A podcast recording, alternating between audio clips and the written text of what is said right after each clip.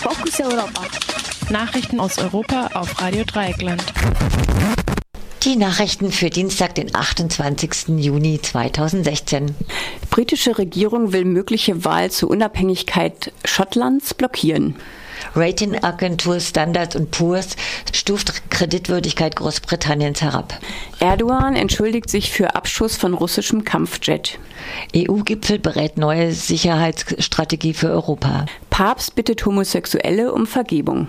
Die Nachrichten im Einzelnen. Nach dem Brexit laufen in Schottland derzeit erste Vorbereitungen für ein mögliches erneutes Unabhängigkeitsreferendum. Rund 62 Prozent der Schotten hatten für einen Verbleib in der EU gestimmt. Nun droht aber die britische Regierung, die Pläne für ein erneutes Referendum notfalls zu blockieren.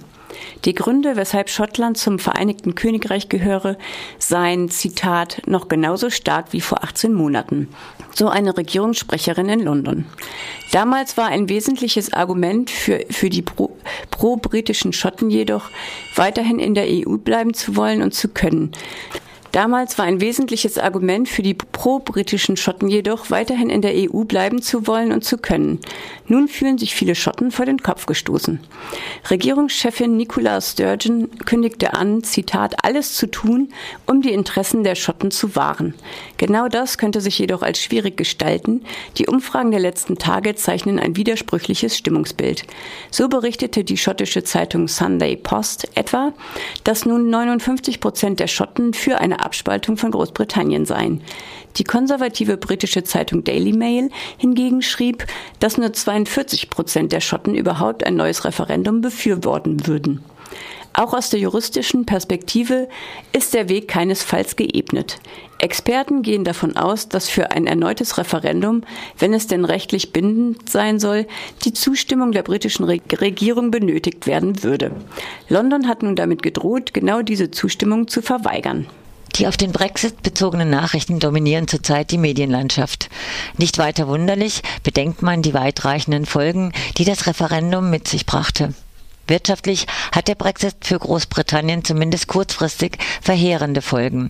Das britische Pfund sackte um acht Prozent ab und nun hat die Ratingagentur Standard Poor's Großbritanniens Kreditwürdigkeit von der Bestnote AAA zum Zweiränge auf AA herabgestuft.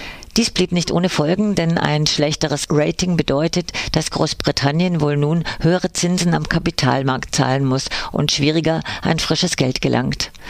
Die Ratingagentur begründete diesen Schritt mit dem Statement, dass das Brexit-Votum, Zitat, die Vorhersehbarkeit, die Stabilität und die Effektivität der politischen Prozesse in Großbritannien, Zitat Ende, schwächen werde. Analysten der Ratingagentur warnten zudem auch davor, dass eine Verschlechterung der wirtschaftlichen Entwicklung, insbesondere in der Finanzbranche, nicht unwahrscheinlich sei.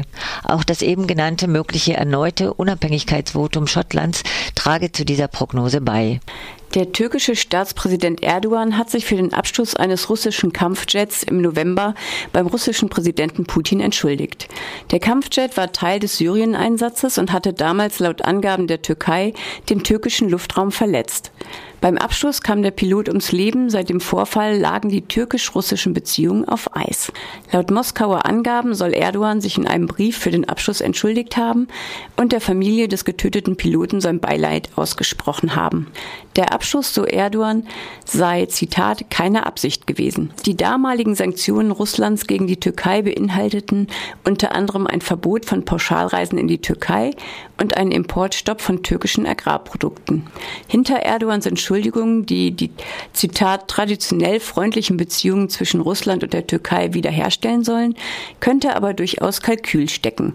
Nach dem tiefstürfenden Zerwürfnis mit der EU und insbesondere Deutschlands kann man es sich nicht leisten, auch noch Russland als wirtschaftlichen Handelspartner dauerhaft zu verlieren.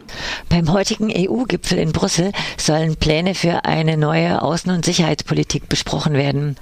Die EU-Sonderbeauftragte Mogherini hat ein entsprechendes Strategiepapier vorgelegt. Damit soll auf die zunehmenden Krisen innerhalb und außerhalb der EU reagiert werden.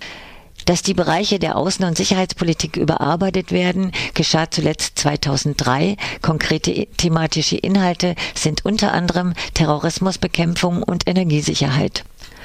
Mogherini empfiehlt zudem eine engere EU-Zusammenarbeit mit der NATO, um, Zitat, europäische Verteidigungsstrategien besser umsetzen zu können, Zitat Ende.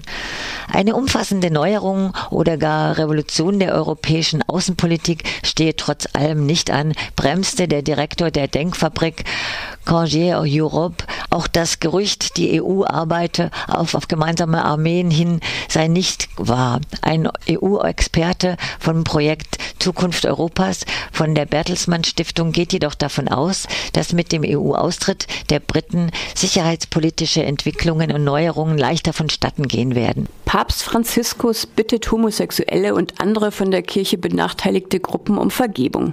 Auf seinem Rückflug von Armenien sagte er, Zitat, wir Christen müssen uns für so viele Dinge entschuldigen, wir müssen um Vergebung bitten. Der Lesben- und Schwulenverband hieß die deutlichen Worte des Papstes willkommen und zollte ihm Respekt, betonte aber auch, dass Worte allein nicht genügen. Man werte dies als Eingeständnis dafür, dass die Kirche die Verantwortung für die Ausgrenzung und Diskriminierung von Lesben und Schwulen mittrage. Hintergrund der Äußerung war das Massaker in einem schwulen Nachtclub in Orlando. Kardinal Reinhard Marx, Vorsitzender der Deutschen Bischofskonferenz, hatte eine Entschuldigung an Homosexuelle gefordert, dieser Forderung kam der Papst nun nach und gab zudem eine indirekte Weisung an alle Katholiken, indem er sagte, Zitat, wenn eine Person, die so beschaffen ist, einen guten Willen hat und nach Gott sucht, wer sind wir darüber zu urteilen?